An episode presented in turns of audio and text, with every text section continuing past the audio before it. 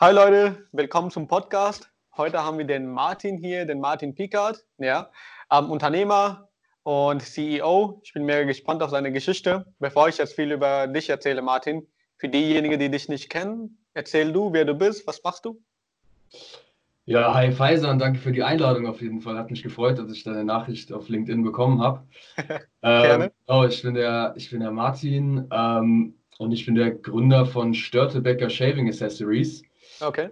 Ähm, genau, ich habe in 2017 äh, nach meinem Bachelorstudium Mhm. ähm, habe ich verschiedene Praktika gemacht und habe dann so mir überlegt, okay, was will ich eigentlich machen? Ähm, Das Mhm. waren Praktika im Bereich Consulting und ähm, ja, Unternehmensberatung, Finance, M&A. Und da habe ich so gemerkt, hm, das ist eigentlich doch gar nicht so das, was ich machen will, so, weil man dort halt wirklich in dieser Hierarchie drin ist und so diese Arbeit mir überhaupt keinen Spaß gemacht hat. Und da habe ich realisiert, ich will eigentlich was Eigenes machen. Ich will Mhm. was Eigenes erschaffen, ich will ein eigenes Produkt erschaffen und mit jeder Sache, die ich jeden Tag tue, sozusagen ähm, selbst dafür verantwortlich sein und es selbst bestimmen können, was dann am Ende bei rumkommt und nicht halt irgendwie Verstehe. zum Beispiel, die man eventuell noch gar, sogar gar nicht mag. Krass, ja. Ja, und hatte dann die Idee, ähm, ein Unternehmen zu starten und ähm, genau, bin dadurch drauf gekommen, weil ich glaube auf YouTube damals ein Video über Amazon FBA gesehen habe. Ähm, ich weiß nicht, ob du das kennst. Okay. Ja, Das ja, das ist mir ein Begriff, ja. sozusagen. Ähm, beziehungsweise eigentlich ist es kein Geschäftsmodell, sondern mehr ein Verkaufskanal. Ähm, aber die Mhm. Grundidee ist, dass man praktisch Produkte über Amazon ähm, verkauft und Amazon übernimmt Mhm. die Lieferung und die Lagerung. Ähm, genau, und das war für mich so geil. Da kannst du mit relativ wenig Aufwand, ohne jetzt Mhm. direkt ein Team zu haben, eigentlich direkt anfangen, ein Produkt zu entwickeln und es an den Mann zu bringen. Und da habe ich halt langsam angefangen, ähm, ein Produkt mir zu überlegen und bin dann am Ende sozusagen in der Barbershop-Nische gelandet. Mhm. Ähm, Von deinem Bart inspiriert oder wie kam das? Also, äh, wie kam nee, genau auf die Nische? wurde, wurde mein Bart eher von meinem Startup inspiriert. Es- Okay, bestimmt. Ähm, nee, ich habe nie einen Bart gehabt. Ich habe mir das mal so vor einem halben Jahr überlegt, einfach mal wachsen zu lassen. Mal gucken, wie es Ja. aussieht. Ja, Das ist sel ein bisschen authentischer, ne? selbst als Influencer für deinen eigenen Ding. Ja, ich habe tatsächlich für ein Produkt schon so als, als Model sozusagen vor der Kamera gestanden. ähm, genau, Ja. ja. Und äh, wie kam ihr dann auf die Namen? Ähm, der Name Störtebecker. Ich weiß nicht, ob dir das was sagt. Hast du das schon mal gehört? Nee, ist mir kein Begriff, genau deshalb frage ich nach. Ja, das war nämlich ein äh, deutscher Pirat gewesen äh, früher Okay. ähm, in Norddeutschland. Das war so im 15., 16. Jahrhundert, glaube ich. Und er war Mhm. dafür bekannt, beziehungsweise es gibt eine Legende um ihn, dass er, als er hingerichtet wurde und seine komplette Mannschaft, die standen dann Mhm. alle in einer Reihe und sollten halt alle geköpft werden. Und dann Mhm. hat er gesagt ähm, zum Henker, okay, ich werde jetzt als erstes geköpft, aber an allen Leuten, an denen ich jetzt noch vorbeilaufe, ohne Kopf sozusagen, aus meiner Crew, die werden begnadigt. Und dann gibt es halt so diese äh, Legende, dass irgendwie noch fünf Leute dann begnadigt wurden. Ähm, und das, daran habe ich mich erinnert irgendwie, spontan. Und dann, ähm, äh, dann habe ich den mal gegoogelt und dann habe ich gesehen, okay, das ist auch so ein bärtiger Typ gewesen anscheinend. Ja. Äh, und dann habe ich mir gedacht, so der Name passt irgendwie. So dieses, äh, was, was wir auch mit unserer Brand ausstrahlen Ja. wollen, dieses Barbershop-Feeling, dieses männliche, trotzdem, Mhm. sag ich mal, hochqualitative, wenn du jetzt in einen Barbershop reingehst, dich in einen Ledersessel setzt, vielleicht noch Mhm. ein Bier oder ein Whisky oder so gereicht bekommst und halt einfach Genau, ja. eine, sozusagen wie so eine Wellness-Erfahrung ja. sozusagen erf- erfährst. Und Diese äh, männliche, dieses so. genau, Ja. genau. Und äh, da passt dieser Name irgendwie rein, so dieses äh, bisschen, ja, dieses männliche eben, so mit dieser Piratenlegende. Keine Ahnung, das hat mich irgendwie direkt so angefixt, die Idee. Ja. Und habe es dann umgesetzt, habe geguckt, Mhm. ob der Name noch frei ist im, im Mhm. DPA, im Markenregister. Und dann war er noch frei gewesen. Äh, tatsächlich war der Name mit einem K, war schon Ja. ähm, von einer Biermarke. Okay. eine Biermarke aus Nähe Ja. Hamburg, die nennt sich Störtebeck. Ähm, habe ich halt einfach mir überlegt, alles klar, was mache ich? Mache ich halt einfach Doppel-K.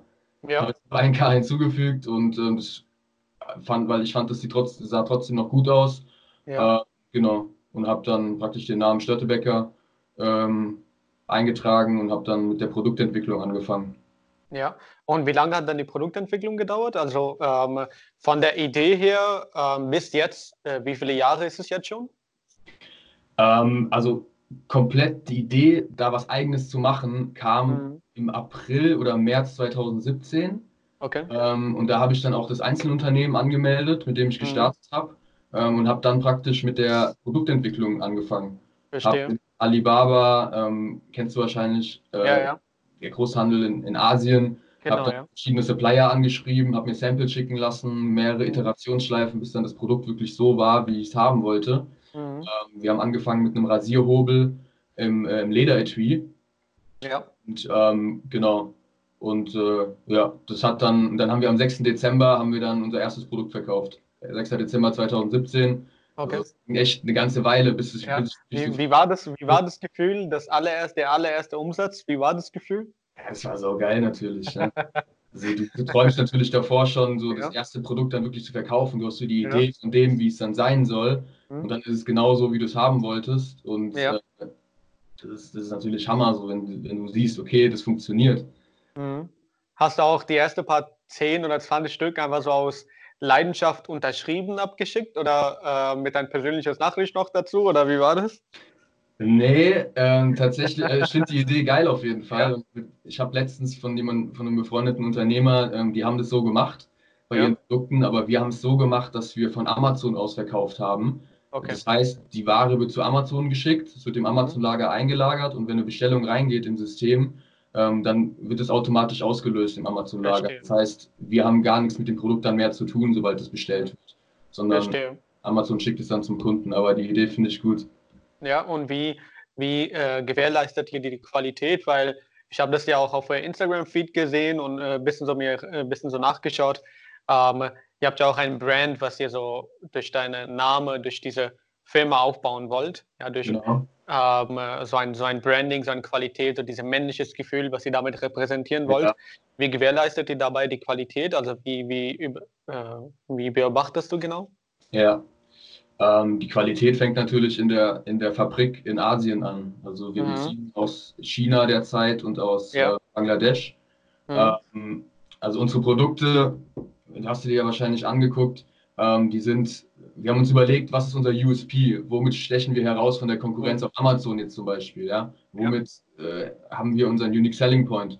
Und dann haben wir uns überlegt, dass wir unsere Cases mit Leder veredeln und allgemein Leder, diesen Qualitätsfaktor Leder mit reinbringen. Mhm. Ähm, und durch äh, unseren oder meinen Family Background ähm, haben wir äh, einen Kontakt zu einer Fabrik in, in Lederfabrik in Bangladesch. Ähm, da habe ich mir überlegt, diesen Kontakt sozusagen zu nutzen Mhm. und ähm, dort diese Lederveredelung durchführen zu lassen, weil ich weiß, dort ist die Qualität einfach gegeben. Mhm. Ähm, und was die Rasierer aus China angeht, äh, dort Mhm. machen wir Qualitätsinspektionen. Also da haben wir, arbeiten wir mit einem Partner zusammen, der wirklich darauf spezialisiert ist, in die Fabrik reinzugehen, äh, Mhm. gewissen Kriterien, die wir vorgeben, die Produkte, eine Stichprobe zu nehmen, zum Beispiel 1000 Ja. Rasierhobel, nehmen die sich 100 raus und gucken, Mhm. Ob die Kriterien eingehalten werden. Und Verstehe. wenn nicht, wenn nicht, dann müssen wir halt nochmal mit der Fabrik reden, dass sie das halt verbessern. Verstehe. Also ihr, das wird auch tatsächlich so ähm, analysiert und du, ihr habt so wirklich Checks und Controls darauf, dass es auch wirklich genauso gut geliefert wird, wie ihr das vorstellt. Genau, genau. Ja, ist ja auch, ist ja auch wichtig, weil am Ende willst du ja als eine Marke dastehen. Ja. Ja. Ähm, und äh, bist du alleine momentan, Martin, oder sind da einige andere äh, in deinem Team? Wie ist das? Ich habe das Unternehmen alleine gegründet tatsächlich. Mhm. Ähm, bringt natürlich immer seine Vor- und Nachteile mit. Mit dem Gründerteam Ja. am Anfang natürlich direkt mehr Leute, aber in, zu dem Zeitpunkt hatte ich äh, in dem Moment niemanden gehabt, der in dem gleichen Status gerade gerade war wie ich. So alle andere Leute sind Mhm. andere Pfa- Pfade gegangen sozusagen, Mhm. andere Wege. Also habe ich es einfach allein gestartet ähm, und jetzt bin ich gerade dabei, das Team aufzubauen. Ähm, ich mache das jetzt seit Ende 2018 jetzt sozusagen Vollzeit. Ich habe Okay. 2018 noch meinen Master äh, fertig gemacht und habe das dann nebenbei gemacht. Cool. Ähm, ja, genauso wie ich. Ich studiere gerade nebenbei auch. Ja. ja, Ähm, genauso wie ich, okay. Also du hast deinen Masters gemacht, weiter? Genau, und habe dann jetzt einen Werkstudent im Bereich äh, Instagram, weil Mhm. wir uns halt überlegt haben, dass unsere Brand, gerade mit dieser Emotional Emotionalität, mit dem männlichen Faktor und allgemein dieses Bartpflege, das ist ja doch Mhm. etwas, was, sage ich mal, die Männer beschäftigt, Ja. äh, einen ordentlichen Bart wachsen zu lassen und den zu pflegen, ähm, Ja. dass wir es eben auf Instagram promoten. Und das richtig cool mit Influencern machen, einen coolen Mhm. Post, eine coole Strategie, wie wir dort den Feed gestalten, ähm, Content, Content bringen. Und dann habe ich dort äh, ja einen Werkstudent äh, sozusagen eingestellt, der jetzt remote arbeitet. Ähm, Mhm. Das klappt aber echt gut. und der kümmert sich um die ganze Postingplanung, Mhm. um die, ähm, das Posten. Ähm, jetzt bald wird er auch die komplette Influencer-Seite übernehmen. Okay. Ähm, das ist etwas, was bis jetzt immer ich gemacht habe, also die Kommunikation mit Influencern, die ganzen Influencer anschreiben, weil er war jetzt in der Klausurphase gewesen, aber hat jetzt auch mehr Zeit, äh, dann ab, ab äh, Februar genau dann auch die Influencer zu übernehmen, ähm, Mhm. Kontakt mit denen zu treten und dann eben möglichst mit wenig Budget, ähm, dass Ja. wir der Zeit natürlich gerade für neue Produkte reinstecken, eben Ja. versuchen, die Influencer für sogenannte Barter-Deals zu gewinnen. Ähm, Mhm. Das bedeutet, man gibt denen einfach die Produkte und sie posten Mhm. für. Okay. Das Gute daran ist, dass wir erstens Reichweite generieren durch denen ihre Follower und denen ihre Reichweite und zweitens bekommen wir auch Content für unseren Account. Ja, Mhm. weil natürlich Bilder kreieren, die möglichst äh, cool sind, weil die haben ja, Ja. ihr Interesse ist ja, dass die, ähm, dass es hochquali dass die hochqualitativen Content für ihre Follower bereitstellen. Mhm. Deshalb äh, sind es dann meistens auch richtig geile Fotos, die wir dann wiederum auf unserem Influencer, äh, auf unserem Instagram-Account äh, hochladen können. Verstehe. Ja. Wer war so ähm, die, äh, wo kam die Inspiration genau her, ähm, dass du Marketing gerade über Social Media machen möchtest? Weil sehr viele gerade in Deutschland ja sicher irgendwie gerade in der Marketingbranche sehr fern sich von so Social Media halten. Okay. Wie kam deine Inspiration her, ähm, dass du sagst, okay, Social Media ist mein Kanal? Ja, die Inspiration kam, glaube ich, unterbewusst von so Brands wie Captain and Son oder Ja. ähm, diese, diese Brands, die, sage ich mal, über Instagram groß geworden sind, die wirklich Mhm. darüber ihre Millionen von Umsätzen generiert haben, weil halt Mhm. einfach das Produkt funktioniert auf der Plattform. Und ich dachte mir, wenn wir das einfach consistent, also wirklich langfristig angehen, das Thema, ähm, und da am Ball bleiben, dann können Mhm. wir darüber auch Umsätze generieren und unsere Brand aufbauen. Ja. Ähm, weil es halt auch ein visuelles Ding ist mit den Werten, dann mit der Rasur, emotionales Thema, wie gesagt. Ähm, Ja. ähm, und ja, ich habe mir halt überlegt, was sind die verschiedenen Möglichkeiten, die man machen kann. Mhm. Und passt unser Produkt zu Instagram und habe dann Ja. mich entschieden, ja, es passt, also machen wir es. Verstehe. Ja. Ja, also da war kein, gar nicht so lange Überlegung da, da dahinter gewesen. Ja. Ähm, hältst, hältst du dich für so einen Machertyp, der sofort reingeht und direkt umsetzt, oder hältst du dich eher so für einen analytischen Typ, der erstmal die ganzen Schritte vorausplant und dann umsetzt? Ähm, mehr Machertyp als, als Analytiker auf jeden Fall. Okay. Ähm, allerdings jetzt kein Extrem von bei, also kein Extrem würde ich sagen. Es ist trotzdem Mhm. wichtig, davor sich zu überlegen, macht es überhaupt Sinn, was ich jetzt mache? Ja, das ist ja Du kannst logisch. natürlich Ja. Macher sein und kannst dann Mhm. komplett, äh, komplett daneben greifen, so, weißt du? Ja. Wenn du halt in deinem Kopf auf einmal denkst, jo, das ist die ultimative Idee, ich mache das Ja. jetzt und dann merkst du nach einem halben Jahr, hm, war doch nicht so geil, hätte ich doch mal Mhm. vielleicht drüber, nochmal drüber nachdenken müssen. Ja. Ähm, deshalb ist es natürlich schon wichtig, auch sich Gedanken zu machen. Mhm. Ähm, aber dann, wenn man für sich entschieden hat und wirklich das auch abgesichert hat, sage ich mal, dass das Ding wirklich funktioniert, ähm, natürlich muss man auch auf seine eigene Intuition hören, auf sein eigenes Mhm. Bauchgefühl, wird es funktionieren und dann halt wirklich sich das Ziel setzen und dann halt Vollgas reingehen und dann eben Ja. diese Machermentalität sozusagen an den Tag legen und da einfach äh, Vollgas geben. Ja. Und wie kam dann die Entscheidung, dass du sagst, hier, jetzt will ich das Vollzeit machen und mich komplett nur von meinem Startup finanzieren? Ähm, die Idee kam dadurch, dass ich halt gesehen habe, es funktioniert. Ähm, Mhm. Wir haben im ersten Jahr schon knapp 100.000 Euro Umsatz gemacht. Ähm, Mhm. also mit wir war das in dem Moment eigentlich ich alleine als, als Gründer des Mhm. Unternehmens und ähm, Ja. gemerkt, das Produkt Das kommt war direkt in 2017 oder das war in das 2018? war 6. Dezember bis Ende 2018. Also 6. Dezember 2017, wo wir gestartet haben, bis dann Ende 2018. Okay, also das, das, das war schon eine krasse Entwicklung, eine sehr radikale Entwicklung, Diese 13 Entwicklung nach oben, ja. Ja. auf jeden Fall. Und wie viel davon hast du dann wieder zurück in deine äh, Marketingstrategie und in deine Werbung und so weiter investiert?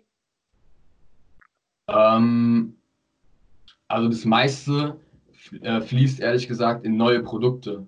Weil Okay. wenn, du ein, wenn du ein Unternehmen hast, ähm, ein Handelunternehmen oder ein Produktionsunternehmen sozusagen, wo Mhm. du Produkte produzieren musst, dann musst du die ja immer, musst du in Vorleistung gehen. Du musst Mhm. den Lieferanten, gerade am Anfang, wenn du noch keine große Vertrauensbasis zu den Lieferanten hast, musst du erstmal, ähm, musst du die, musst du die Produkte bezahlen. Mhm. Du musst die Produkte erstmal, ähm, musst du erstmal denen bezahlen in der Das Anleistung. ist ja logisch, ja. Also 30, 70.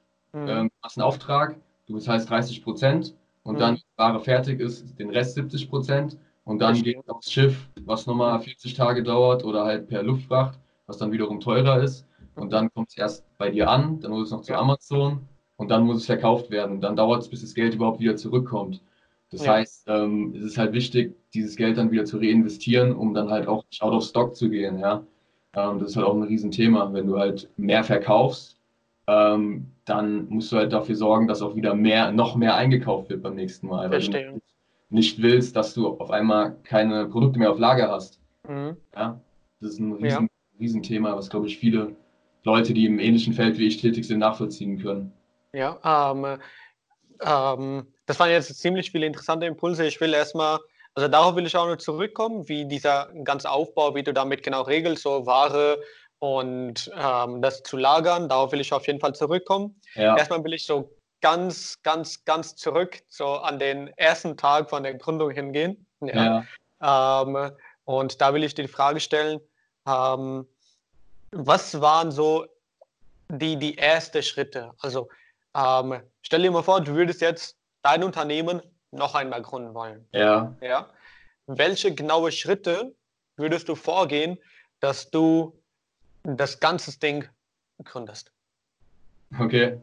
Ja. Ähm, Was waren so die ersten Schritte? Ja, ich würde mir halt, das Allerwichtigste ist, also wenn man jetzt wirklich sagt, man will ein Private Label, man will eine Brand aufbauen, jetzt Okay. im Bereich Produkte, man will wirklich ein physisches Produkt an den Markt bringen und eine Marke aufbauen, dann ist es erstmal wichtig zu gucken, was wird mein Verkaufskanal sein? Will ich auch direkt über einen eigenen Online-Shop verkaufen? Mhm. Will ich äh, über Amazon verkaufen? Ja, Ja? Und dann, wenn du sagst, du willst über Amazon verkaufen, dann musst du gucken, ist die Nische auf Amazon, ähm, funktioniert die Nische für das Produkt? Du musst dann gucken, wie groß ist die Konkurrenz, wie viele Bewertungen haben die, ähm, wie viel Traffic ist dort, wie viele Leute suchen pro Monat nach diesem Keyword, nach deinem Hauptkeyword. Ähm, Okay. Wird es für dich möglich sein, dort dich zu platzieren? Kannst du dort noch ein geileres Produkt anbieten als die Konkurrenz? Ähm, und wenn du halt dann eine Nische findest, wo du denkst, jo, das funktioniert. Da sind die, da gibt es auch bestimmte Tools, womit man diese Sachen messen kann, mit der, was ich gerade genannt habe, mit dem Traffic Ja. und so weiter, Keywords. Wenn du siehst, ähm, okay, die Tools sagen, das funktioniert so, da ist ein da ist Mhm. Platz in der Nische für mich noch, ich kann da noch ein geiles Produkt anbieten, dann ist der nächste Schritt, dass du ähm, das Produkt sourced. Du musst okay. es ähm, entwickeln. Da gehst du in Kontakt mit den Lieferanten. Ähm, dann über, kann man sehr gut über Alibaba machen. Dort Mhm. suchst du dir dann, ähm, weiß ich nicht, 10, 15 zwa- oder sogar 20 Lieferanten raus, haust Mhm. die alle an, sagst denen genau, was du machen willst Ja, ähm, und dann lässt du dir Samples schicken. Das heißt, ähm, Mus- Muster, ja, du lässt dir Musterprodukte schicken. verstehe. Dann, dann hast du die in der Hand das erste Mal, wenn die nach Deutschland kommen. Mhm. Ähm, Und dann siehst du, hm, okay, die Qualität ist nicht so wie auf dem Bild oder die Qualität ist so, wie ich es erwartet habe. Macht Mhm. einen Eindruck. Und dann spielen da mehrere Faktoren mit rein. Das Produkt muss natürlich gute Qualität haben. Es muss trotzdem noch bezahlbar sein. Mhm. Mal gucken, dass du am Ende noch deine Marge hast, wenn du dann verkaufst in Deutschland. Okay. Ähm, und die, und die äh, Kommunikation mit dem Hersteller muss natürlich auch Mhm. gut sein. Du musst, dich, du musst merken, dass der Hersteller, dass du eine gute Kommunikation mit dem hast. Wenn du von Anfang an merkst, Okay.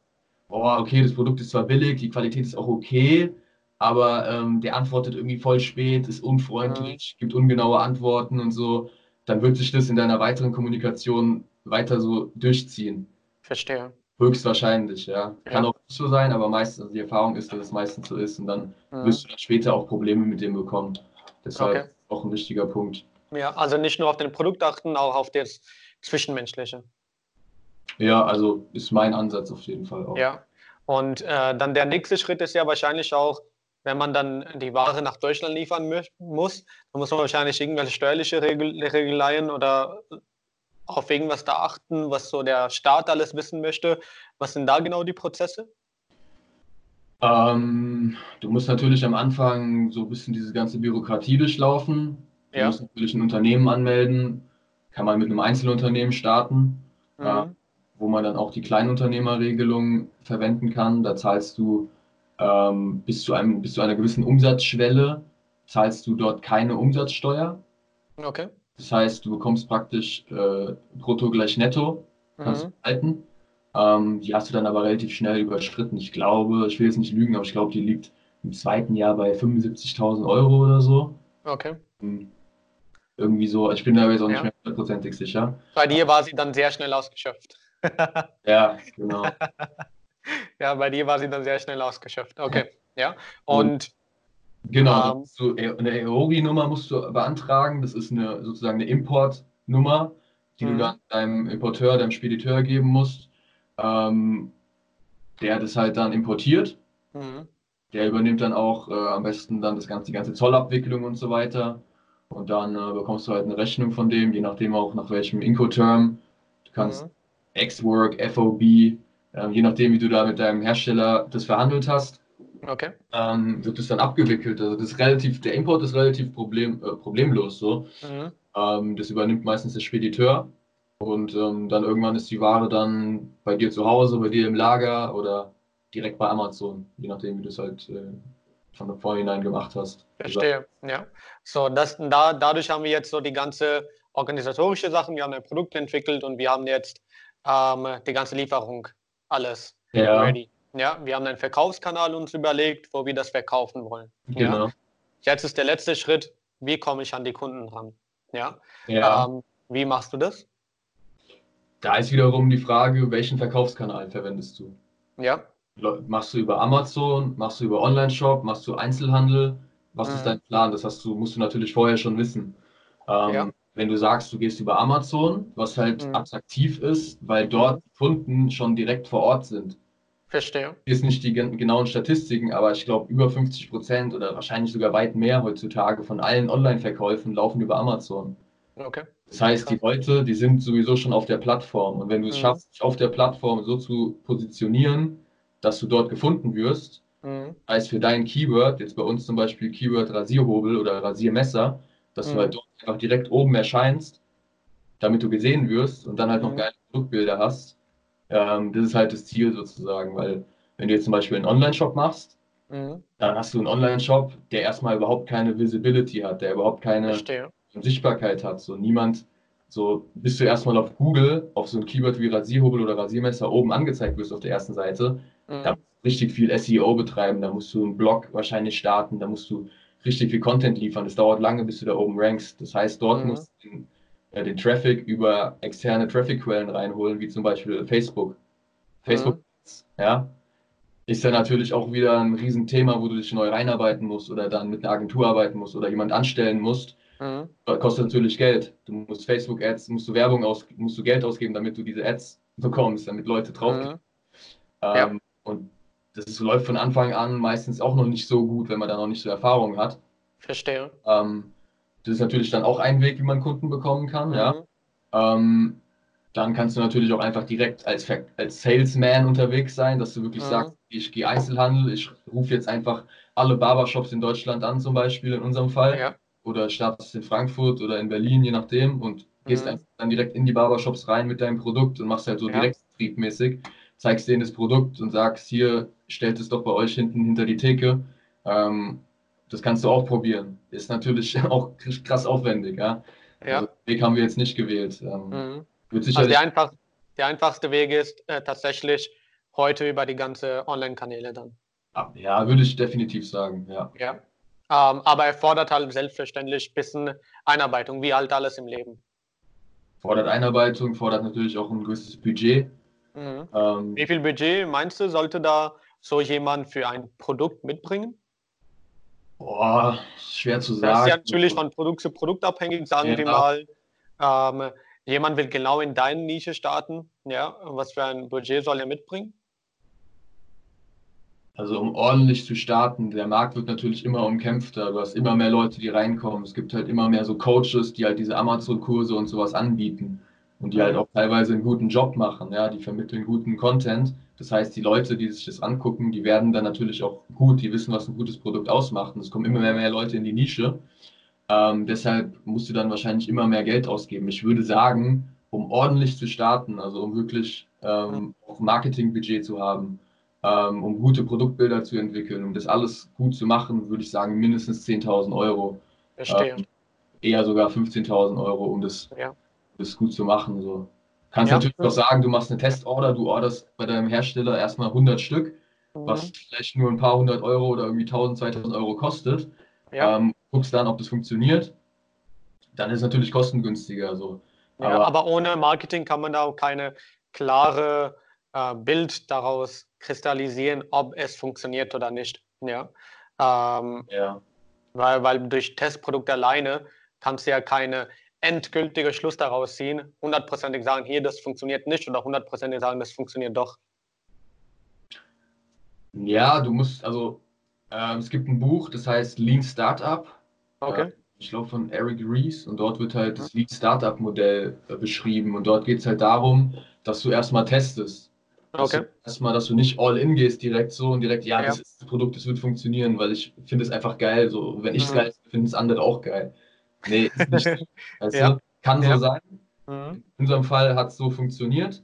Ähm, Ja. Am besten ist es, wenn du wirklich erstmal anfängst und es testest, dass Okay. du einen Typ entwickelst, ein Minimum, Minimal äh, Viable Product, MVP, Ja. ähm, das auf den Markt bringst und halt erstmal guckst, wie kommt es an bei den Kunden. Mhm. Kunden ist gut. Das kann man machen, indem man zum Beispiel eine Landingpage erstellt ähm, und darauf dann Facebook-Ads für ein paar hundert Euro oder so schaltet und halt guckt, wie Verstehe, ja. ist die Resonanz der Kunden. Mhm.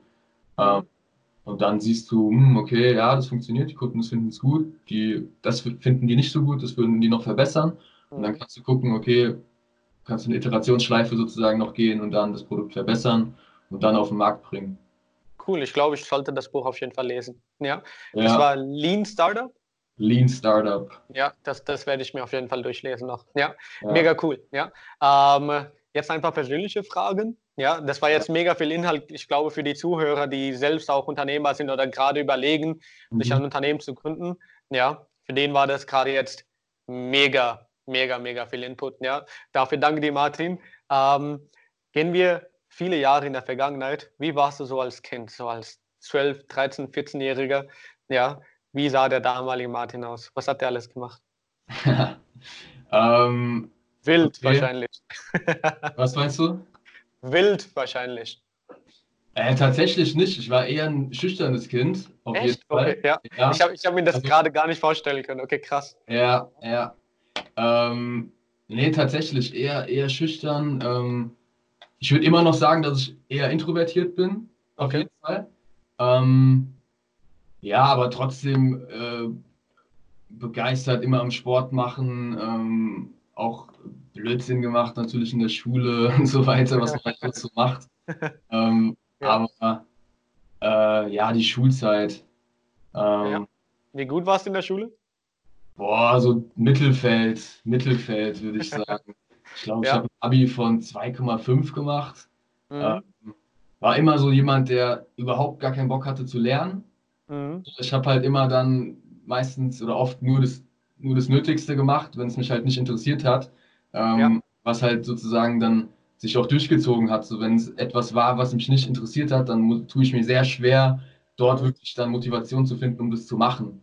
So klar, es gibt jetzt im Business bei mir Sachen, die machen mir nicht so viel Spaß, die muss ich aber trotzdem machen, weil ich weiß, das ist einfach wichtig für das Unternehmen, für das Business, damit Ja. sich weiterentwickelt. Aber wenn du in der Schule bist und irgendwie Chemie hast und überhaupt keinen Bock auf Chemie hast und das nicht verstehst, siehst du gar keinen Grund drin, warum Ja. du das lernen sollst, ja. Mhm. Äh, Da habe ich meistens irgendwie einen Tag davor dann gelernt, ähm, mir vor der Klausur mir vielleicht noch den einen oder anderen Spicker geschrieben. Da habe ich mich durchgemogelt. also irgendwie durchgekommen, ja. Also Schule war jetzt nicht deine Hauptstärke. Ja. Und, Okay, ja. ja, und ähm, gesellschaftlich, wie warst du so? Ähm, kannten dich mega viele Menschen? Ähm, warst du schon seit Anfang an unternehmerisch, so denkend? Wie war das so? Ähm, kannten mich mega viele Menschen. Äh, weiß ich nicht, ob mich mega viele Menschen kannten, ehrlich gesagt. Aber Mhm. unternehmerisch denkend, also ich hatte schon immer so dieses Gefühl gehabt, ich will irgendwas mal selbst so selbstständig machen. So ich will irgendwie Ja. was Eigenes machen. Mhm. Ähm, ich habe damals auch gerne so Strategiespiele gespielt, Ja. äh, man halt so selbst was aufbaut und so weiter. Ähm, oder ich weiß mir gerade einfällt, ich weiß nicht, ob du das kennst, O-Game. Kenne ich leider Das, nicht. ja. so, das war damals so ein Online-Browser-Spiel, Ja. äh, wo man auch irgendwie so, so, sag ich mal, so seine Flotte aufbaut und so weiter, was echt so richtig krass strategisch war. Äh, das habe ich auch eine Zeit lang gefeiert. So. Ja. Äh, also da hat sich vielleicht schon so ein bisschen durchkristallisiert. Ähm, aber vor allem auch äh, durch mein unternehmerisches Back unternehmerischen Background, ähm, durch unser Familienunternehmen.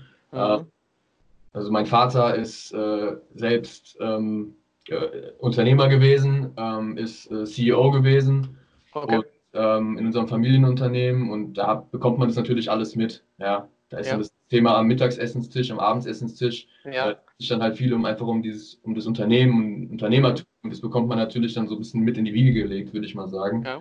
Ähm, und dann steckt dann sicherlich auch so eine gewisse DNA, so eine Unternehmer-DNA in mir drin. Ja. ja, also von deiner Vaterseite hast du auch sehr viel über so Unternehmertum alles gelernt. Ja.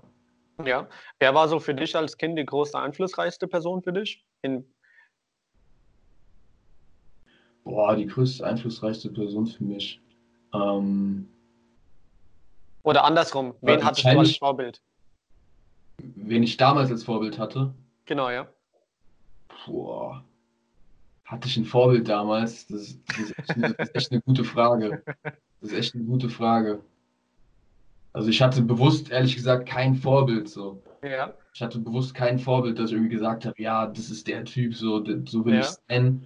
Ähm, nee, hatte ich nicht. Hast, hast du heute ein Vorbild? Ähm, ich würde auf jeden Fall sagen, dass mein Vater ein Vorbild ist. Cool. Ähm, gerade, es ist natürlich jetzt so ein Klischee-Ding, ja, der Vater. Aber, ähm, aber nee, gerade weil er das Unternehmen, als es nicht so, dem Unternehmen bei uns nicht so gut ging, den Familienunternehmen, mhm. äh, hat er halt sich sozusagen gegen seinen, also gegen seinen Vater, gegen meinen Opa dann im mhm. Unternehmen durchgesetzt, als relativ junger Kerl noch und hat dann halt mhm. ähm, sich dazu entschieden, dass wir unsere Produktion von Deutschland aus nach äh, China teilweise verlegen, also dass wir mhm. sozusagen günstiger im Ausland produzieren, ja. Weil halt äh, die Lederindustrie, in der wir tätig sind, ähm, halt äh, immer schwieriger wurde, weil halt aus mhm. Asien äh, ziemlich günstige Ware reinkam und dadurch halt die Preise gesenkt wurden und es halt immer kompetitiver wurde. Und da hat mhm. mein Vater halt gesagt, wir müssen jetzt nach Asien gehen. Und das war am Ende dann der Schritt, der das Unternehmen gerettet hat. Äh, okay. das ist halt für mich so, so, das ist halt für mich so inspirierend, ja, mhm. er halt wirklich das einfach gemacht hat, so ins Ungewisse ja. gegangen ist und dadurch halt das Unternehmen gerettet hat. So, das ist halt echt. Ja. Äh, und durch deinen Vater kam dann der Kontakt zu diesem Lederfirma in, äh, in, in Bangladesch. Genau, also das ist tatsächlich, äh, da sind wir mehrheitsbeteiligt vom Familienunternehmen mhm. ähm, an, der, an der Lederfabrik und ähm, dadurch kam der Kontakt dann zustande. Also, ja. Ich war auch selbst ja. davor schon, während meines Studiums habe ich ein Auslandspraktika dort gemacht. In, in Bangladesch? Ja. Cool. Ja, wie war die Erfahrung? Ja, die war krass gewesen, auf jeden Fall. Die war krass gewesen. Sehr prägend? Ja, doch, auf jeden Fall. Ich war zehn Wochen dort gewesen insgesamt. Ja. Und ähm, ist natürlich erstmal, wenn du am Flughafen ankommst und dann dort rausgehst, du siehst irgendwie hunderte von Menschen, die einfach nur dort am Zaun stehen und irgendwie ja. dich angucken. Und äh, du denkst dir, so was machen die den ganzen Tag. ähm, ja. Aber es ist halt einfach ein krass armes Land so. Mhm. Ähm, das, das kriegt man dann erstmal so vor Augen geführt, wie gut es einem eigentlich geht in Deutschland. Ja. Äh, weil die Leute halt dort teilweise nichts haben, ja. Ähm, du bist als Weißer dort natürlich auch ziemlich, ziemlich angestarrt, so, ja. Ähm, jeder will, dass du Rikscha, Rikscha mit denen fährst und so. ähm, ist natürlich auch äh, interessante Erfahrung am Anfang, aber die Menschen ja. sind alle nett, wenn man mal mit denen auch redet und in Kontakt tritt und äh, nee, war echt eine coole Erfahrung gewesen, ja. Ja, und was hast du ähm, am meisten für dich daraus mitgenommen? Weil, ähm, so wie ich jetzt dich sehe, ich habe auch ein bisschen so dein, äh, dein Feed und so weiter mir angeschaut, ja. Ähm, obwohl du jetzt, sagen wir mal, verhältnismäßig durch dein äh, Startup, durch dein Unternehmen viel Geld verdienst, ja, im Vergleich zu jetzt, sagen wir mal, viele andere Startups, die in so einer kürzeren Zeit nicht so viel Umsätze generieren, bist du weiterhin sehr bodenständig und arbeitest fleißig weiterhin. Ja. ja. Ähm, wer hat dich dazu geprägt? War das die Erfahrung in Bangladesch? Ähm, war das dein Vater? Ähm, ja. Wie kommt das? Die Erfahrung in Bangladesch hat definitiv dazu beigetragen. Ähm, allerdings war das ja dann, da war ich schon irgendwie 21 gewesen, glaube ich, oder 20, als ich dort war. Ich glaube, diese Bodenständigkeit, sage ich mal, die kommt eher wirklich durch unsere Familie, so wie ich aufgewachsen okay. bin. Also auch, ähm, wenn wir so dieses Familienunternehmen hatten und mhm. sicherlich mehr, ein bisschen mehr Geld haben als andere, mhm. äh, war es trotzdem nie so, dass irgendwie das Geld rausgekloppt wurde oder so. Okay. Also ich habe tatsächlich dann auch an der, an der Uni studiert, die kennst du vielleicht, die ISM in Frankfurt, Mhm. äh, National Ja. School of Management, ist eine Privatuni. Ja, dort hast du halt was. dann teilweise Leute gehabt, wo der, wo der Typ mit 18 Jahren mit dem R8 äh, von seinem Vater dann da äh, vor die Uni gefahren ist. Ja, kenne ich. Ich kenne tatsächlich so eine Familie. Ja, Ähm, die, das sind so, das ist so eine in der Familie. Der Vater, ich weiß nicht, was der Vater unternehmerisch genau macht, aber der ist scheinbar sehr erfolgreich mit das, was er macht, aber in so, ähm, der weiß nicht, wie er richtig mit Geld umzugehen hat. Hm. Ja, und die, ähm, der hat sein Kind, als er 18 geworden ist, hat er einen äh, ähm, Aston Martin geschenkt bekommen. Ja, obwohl er mit 18 noch keinen Führerschein hatte. Ja. Ja, das halte ich, das, das halte ich für problematisch, ehrlich Ja. gesagt. So, weil das, Ein, die- eine Sekunde, lass mich kurz Ja. Ladekabel dran machen, bevor mein Ja. Laptop ausgeht. Ja. Gib mir eine Sekunde. Ähm, gib mir eine Sekunde. Das hältst du für problematisch? Ich höre dich mal dazu. Ja, das halte ich für problematisch, weil, wenn man mal ehrlich ist, wenn du 18 Jahre alt bist, haben die allermeisten eigentlich noch nicht viel erreicht in ihrem Leben. Ja, die, da, da ist man gerade Ja. so in, in die ersten Schritte. Womit haben sie sich ihren, äh, haben sie sich in Aston Martin verdient? Genau, ja. Die bekommen praktisch eingeimpft vom Elternhaus, dass du nichts dafür tun musst, ähm, um so viel Geld zu haben. Hm. Und ähm, ja, und oftmals wird dann halt einfach das Geld von den Eltern dann mitgenommen und damit dann halt irgendwie gearbeitet. Aber ich glaube, viele von den Leuten, die so aufwachsen, die werden es später schwer haben, wirklich auch zum Beispiel unternehmerisch diesen Antrieb zu haben, selbst was aufzubauen. Verstehe. Ist jetzt eine These natürlich, ähm, aber könnte ich mir vorstellen, weil die halt, sage ich mal, dann auch ziemlich verwöhnt sind, ja. Aber ähm, nee, die Ich bin Bodenständigkeit. vollkommen deiner Meinung. Ich bin vollkommen deiner Meinung. Gerade wenn man, wenn man an eine, wir Menschen sind ja, wir sind ja so, ähm, sagen wir mal, Gewöhnungstiere. Ja, wenn wir uns an eine Sache dran gewöhnen, wollen wir sehr ungern davon uns wegbewegen. Ja, und Ja. Wenn wir schon an einen Lebensstandard dran gewöhnt sind, auf einmal etwas eigenes starten müssen, ja, und auf einmal statt so in eine äh, sieben Zimmer-Villa, ja, wo sogar für meinen Hund sogar drei Zimmer sind, ja, ja, Ja, von so einem Raum, ja, von so einer Villa in eine kleine Einzimmerwohnung ziehen muss, ja, ja, weil halt gerade in mein Startup oder in meinem Unternehmen halt mies läuft, ja, ähm, da die, die meisten wissen nicht, wie die damit überhaupt umzugehen haben. ja. Und deshalb bin ich auf jeden Fall auch dankbar, dass mir das Geld nicht so in den, in den Arsch geblasen wurde, sage ich mal. ähm, sondern eben das alles bodenständig war und ähm, ja, auf jeden Fall. Das, ich meine, mein Vater ist damals aufgewachsen in der Nachkriegszeit. Okay. Ähm, da gab es halt auch nicht viel, viel zu essen, ja. Da gab's, äh, da waren die Zeiten nicht so wie heute. Und Mhm. äh, deshalb hat er da sicherlich diese Bodenständigkeit von damals auch einfach mitgenommen. Ähm, Verstehe. ja, genau. Ja. Sehr cool. Und ähm, als Unternehmer, ja, dieses Beispiel, das bringe ich auch sehr, sehr viel an mein Team bei, an meinen Mitarbeiter bei. Ähm, ähm, als Tänzer, ja, muss man ja üben, damit man gut singen kann. Als Fußballer muss man trainieren, dass man gut trainieren kann. Ja? Und als Ja, Unternehmer, um weiterzukommen, muss man sich weiterbilden. ja, ähm, damit man auch als Unternehmer auch tatsächlich erfolgreich wird, aber nicht nur weiterbilden, auch viel Erfahrung sammeln. Ja, bleiben wir erstmal bei Weiterbildung. Wie bildest du dich weiter? Ähm, das sind verschiedene Punkte. Ähm, wovon ich ein großer Fan bin, ist äh, Podcast, Okay, auf jeden Fall. Das ist dann ist äh, ja gut, das, dass wir einen gerade sehen. was wir gerade jetzt hier aufnehmen. Ähm, da gibt es Ja. auf jeden Fall einiges, wo ich mir auch gerne beim Fitnessstudio, also beim Trainieren oder auch auf dem Weg in der U-Bahn zum, zum Coworking Space, wo ich jetzt hier gerade arbeite, ähm, mir Sachen anhöre und eben von Leuten lerne, die schon da sind, wo ich vielleicht selbst irgendwann mal hinkommen will oder die halt in gewissen Bereichen einfach schon krass was erreicht haben, ähm, Ja. die dann auch gewisse Vorbilder sind natürlich. Ähm, ich weiß nicht, also ein Podcast, der, der richtig cool ist, ist der OMR-Podcast. Okay, Online Marketing Rockstars von Philipp Ja. Westermeier. Kennst du vielleicht? ja, sag mir was. da folge ich schon fast seitdem sie gegründet waren. Da waren sie noch Mhm. richtig klein gewesen. Ähm, und seitdem äh, höre ich mir den Podcast an und die haben echt richtig gute Gäste. Und ähm, mal schauen, ob ich dieses Jahr auch selbst auf die OMR, auf das Online Marketing Rockstar Festival nach Hamburg gehe, weil das, Mhm. glaube ich, ein richtig cooles Event ist. Ähm, da werden immer Unternehmer eingeladen beim Podcast aus verschiedenen Bereichen, die halt dann erzählen ähm, aus, ihrem, aus ihrem Business, aus, ihrem, aus ihren Erfahrungen und daraus lernt man natürlich. Äh, ein anderer Punkt äh, ist äh, YouTube natürlich auch.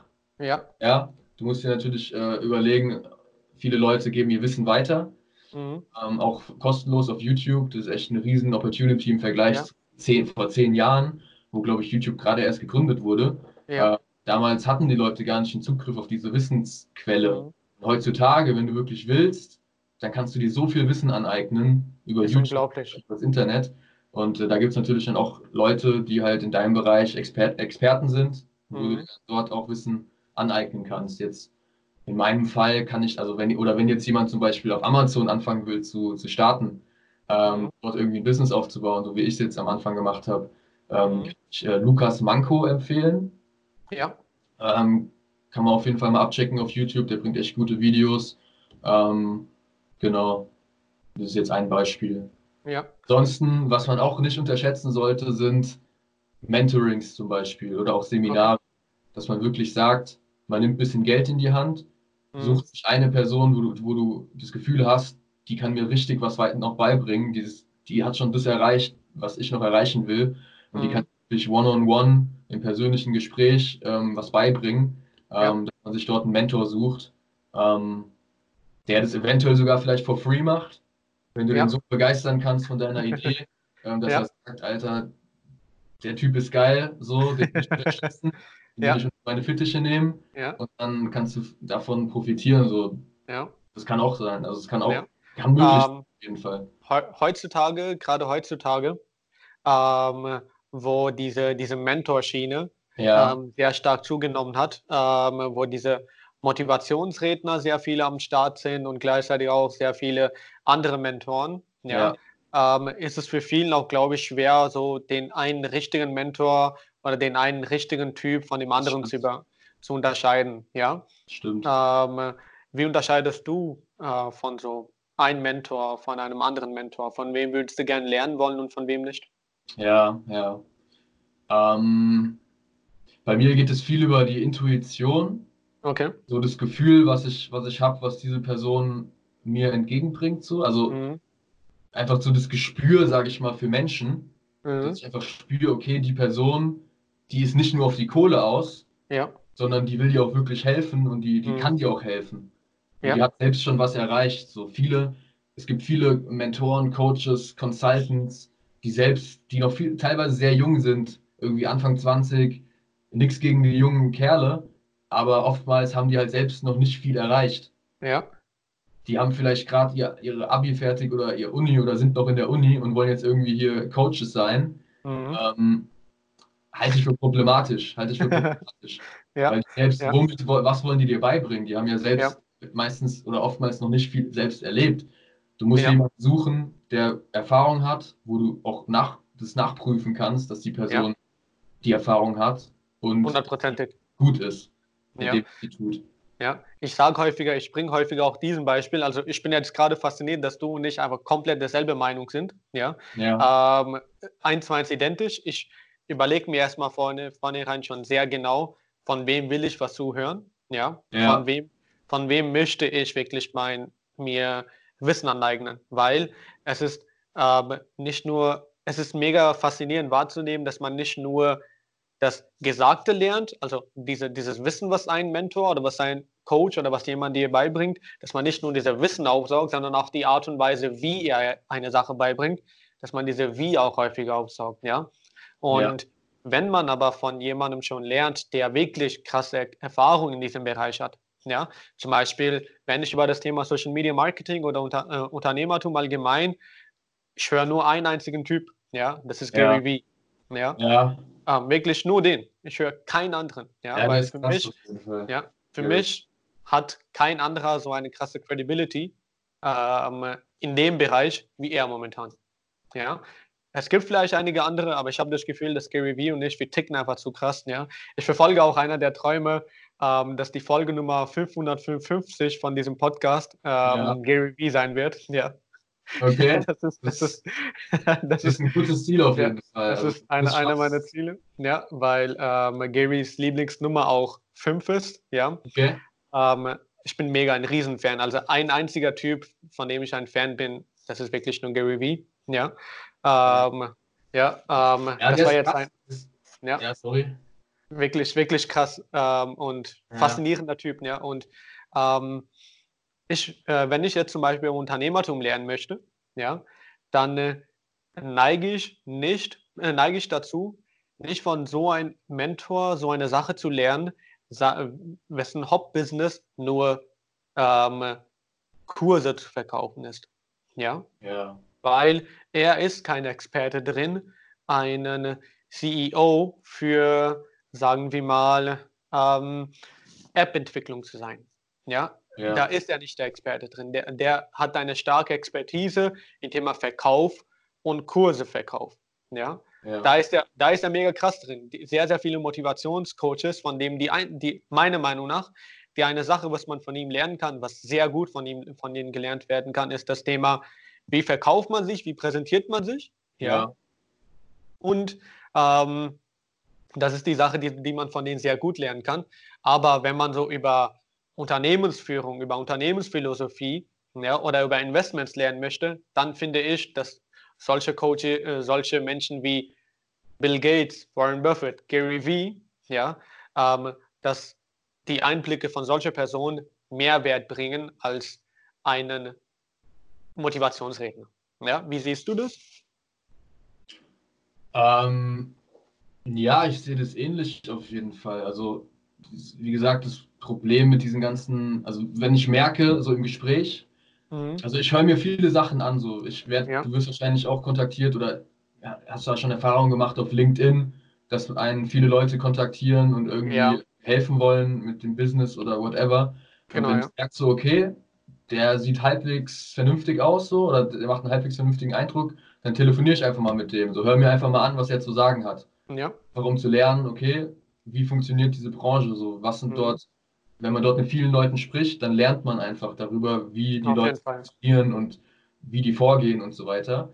Mhm. Und wenn mir halt dann schon auffällt, okay, die gehen alle nach dem gleichen Sales-Ablauf, ähm, stellen die gleichen Sales-Fragen und es geht Ja. halt darauf hinaus, wie viel Geld können sie mir abknöpfen, jetzt böse gesagt, Ja, ähm, dann merke ich schon, schwierig, schwierig. genau, ja. Ähm, ja, also Ja.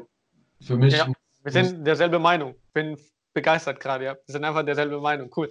Ähm, das Ja. ist, ähm, ich glaube, das lernt man sehr stark auch in Unternehmertum, klar zu entscheiden, von wem möchte ich lernen und von wem nicht. auf jeden Ja. Fall. Ja, und das ist auch mega wichtig, weil ähm, die Sachen, die man sich aneignet, genau die setzt man auch irgendwann um. Ja, und wenn die Sachen, die man sich aneignet, nicht genug, gut genug sind, ist auch die Umsetzung irgendwann auch nicht gut genug. Und eventuell Ja. muss man auch mal eine schlechte Erfahrung machen, um zu lernen, was Auf jeden eigentlich Fall. gut und was schlecht ist. So, ja? Das, Hundertprozentig, hundertprozentig, ja. Wir reden jetzt über schlechte Erfahrungen, ja. Ähm, schwierige Phase in Startups, ja. ja. Erzähl, wie gehst du damit um? Ähm, wie gehe ich damit um? Also, ich denke mir halt so. Ähm, Hast du überhaupt eine?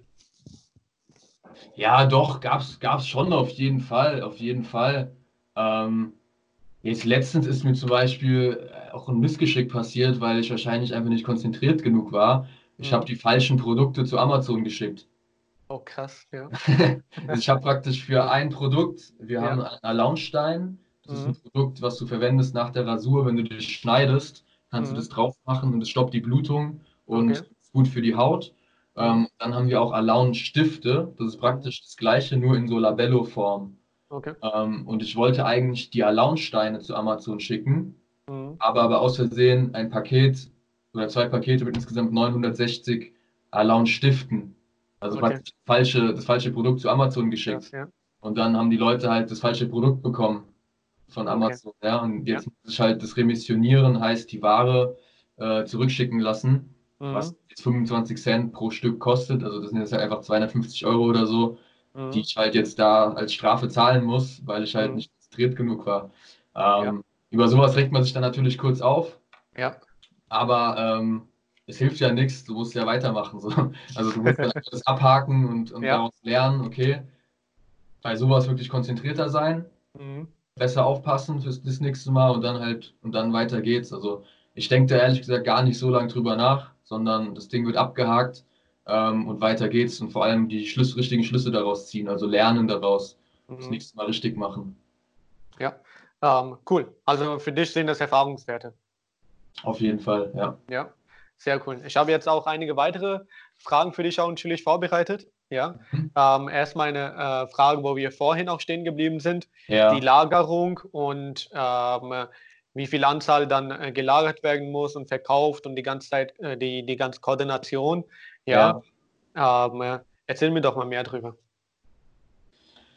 Ähm, ja, gut, also wenn wir jetzt sagen, wir bestellen Ware beim, beim Hersteller, Ja, ähm, du sagst dann zum Beispiel, du willst 1000 Stück haben, ja, so, dann würden die 1000 Stück in Auftrag gegeben, du zahlst jetzt zum Beispiel 30% an, mhm. Überweist es, dann fangen die an mit der Produktion. Die Produktion dauert in der Regel 30 bis 40 oder 25 bis 40 Tage, je nachdem, Ja. welcher Hersteller und auch wie groß deine Menge ist. Mhm. Ähm, dann ist es abgeschlossen und dann wird es im Endeffekt aufs Schiff geladen oder per Luftfracht. Mhm. Äh, kommt es dann per, per Flugzeug. Ähm, und dann kannst du entscheiden, ob du die Ware direkt zu Amazon schicken willst. Das heißt, Ja. dass es direkt vom Flughafen oder vom Hafen dann direkt Mhm. ins Amazon-Lager geht. Ja. Ähm, was aber problematisch ist, am meisten macht es schon mehr Sinn, das einmal nochmal kurz bei sich zu halten und Mhm. noch kurz eine Qualitätsprüfung zu machen, ob das stimmt, ob alles gut, ob alles richtig ist und so weiter. Ähm, also dann am besten im Zwischenlager. Ähm, kann man bei seinem Spediteur, die haben meistens ein Zwischenlager, kann man das Ja. dort lagern und dort das weiterschicken zu Amazon. Ähm, ja, und dann liegt es bei Amazon auf Lager. Es Mhm. dauert wahrscheinlich noch so, je nachdem, wie busy gerade die Season ist. Also im Weihnachtsgeschäft dauert es länger, bis die Ware dann im Amazon-Lager ankommt und auch äh, bereit zum Verkauf ist. Mhm. Ähm, weil Amazon hat in ganz Europa verschiedene Lager. Auch Ja. in Deutschland gibt es, glaube ich, fünf, sechs verschiedene äh, Warehouses. Und dann ist teilweise noch innerhalb von Amazon, dann werden die Produkte in, den, in die einzelnen Lagerhäuser verschoben. Ja. Ähm, und dann dauert es teilweise noch so fünf, sechs Tage, bis es dann wirklich zum Verkauf bereitsteht. Und dann kannst du dein Produkt ähm, auf Amazon beziehen. Dann ist es äh, auf Amazon verkaufen. Dann ist es halt wichtig, allerwichtigste, wenn du verkaufst ein Produkt, ob jetzt an deinem Online-Shop oder auf Amazon, sind Produktbilder. Ja, Du musst gute Produktbilder haben. Also das Produkt muss gut präsentiert werden. ja, Ähm, da muss man dann im Vorhinein natürlich sich schon drum kümmern, dass man halt wirklich hochwertige, professionelle Produktbilder äh, mhm. Schießen lässt ja, und äh, das Listing dann optimiert, natürlich auch nach Keywords ähm, optimiert und dann, ähm, dann bist du ready to go. Okay, also das ist der ganze Prozess dahinter. Ja, ähm, das ist so das, das, wo- womit du dich tagtäglich dann äh, beschäftigst. Ich habe jetzt eine Frage hier. Mhm. Ja, das geht über das Thema Zeitmanagement. Ja, Ja, und zwar die Frage ist, ähm, wie sieht so ein typischer Alltag von dir aus? ja. Wann fängt der an? Wann ist der zu Ende? Hast du gewisse Routinen? Mhm, mhm. Ja, ist ein interessanter Punkt, ähm, eine interessante Frage. Ähm, ich weiß, dass Routinen auf jeden Fall sehr, sehr wichtig sind. Äh, Ja, allerdings muss ich gestehen, dass ich teilweise äh, Schwierigkeiten habe, die beizubehalten. woran Also liegt es? Weil der Workload zu volatil ist oder wie ist es? Ist schwer zu sagen. Also jetzt zum Beispiel Thema Meditation. Mhm. Ähm, ich habe eine Zeit lang jeden Morgen zehn Minuten meditiert. Ja, Ähm, aber habe es dann halt irgendwann, jetzt gerade mache ich es vielleicht noch alle drei, vier, fünf Tage oder so. Ähm, Okay. weil ich halt irgendwie, ich weiß nicht, irgendwie das Gefühl habe, ich muss jetzt schnell direkt zum Business, muss jetzt irgendwie äh, mich in die Arbeit stürzen sozusagen, muss jetzt E-Mails beantworten. Ähm, Ja. Ist schwer zu sagen, ist schwer zu sagen, wieso, wieso das, äh, wieso ich das nicht so in den Griff bekomme, sozusagen. Aber Ja. ansonsten der Arbeitsablauf. Ähm, ich versuche äh, vor neun im Coworking Space hier in Berlin zu sein. okay. Ich arbeite, ich wohne derzeit in Berlin und arbeite hier im Coworking Space. Ja, Ähm, und genau, und will dann vor neun dort sein. Ähm, ganz am Anfang mache ich erstmal E-Mails checken. ja, Welche E-Mails sind reingekommen? was ist dringend, was muss direkt beantwortet werden, was muss direkt gemacht werden. Äh, und dann, wenn ich das gemacht habe, dann äh, schaue ich mir die To-Dos an. Ähm, was sind jetzt die nächsten To-Dos, was muss gemacht werden? Ja. Und ähm, arbeite die praktisch ab. Okay. Ähm, und dann meistens, wenn ich Telefonate habe oder so, lege ich die immer auf den Nachmittag, Okay. damit ich morgens meine Arbeit machen kann. Mhm. Morgens bin ich gefühlt da produktiver. Okay. Und ähm, nachmittags äh, mache ich dann die Telefonate ähm, Ja. Und so weiter, so, oder irgendwelche Meetings oder so.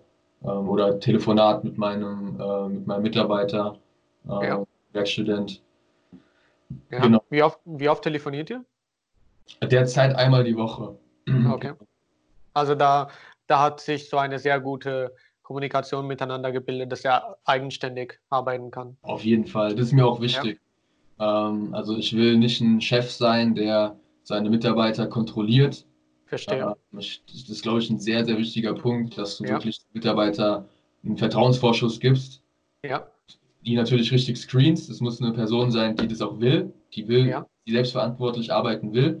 Es gibt Mhm. Leute, die brauchen diese Führung und diese Kontrolle, ähm, aber, oder beziehungsweise die, die genau gesagt bekommen müssen, was sie zu tun haben. Ich brauche aber Leute, die selbst schon wissen, die selbst schon eine Idee haben, was sie machen wollen, so, die selbst schon einen Okay. Plan haben und einfach mal machen.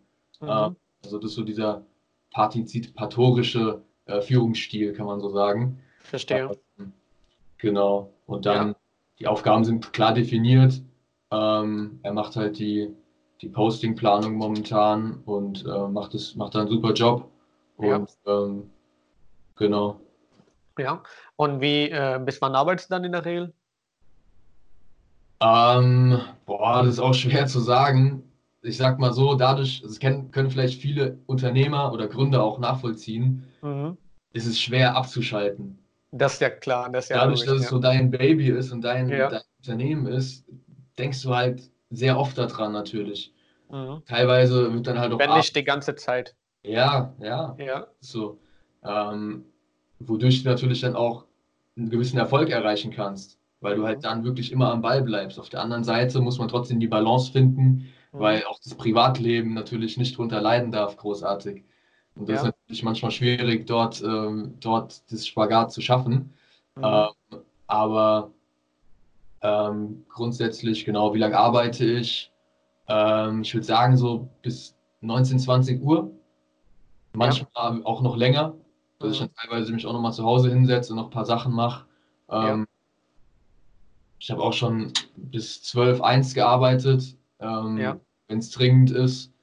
Ähm, genau, also Ja. Ja. Und wie viele, ähm, wie viele Stunden aus deiner Arbeitszeit hast du immer Lächeln an? bitte? Wie viele äh, Stunden aus deiner ganzen Arbeitszeit lächelst du? Also hast Freude daran an der ganzen Arbeit? Äh, gute Frage. Ähm, boah, wie viele Stunden lächel ich? Das ist jetzt natürlich eine komisch gestellte Frage. Damit meine ich Ja. so, ähm, wie viel von deinem Workload ist das, was du magst und wie viel ist das, was dir nicht so ganz gefällt? Ja, okay. Ähm,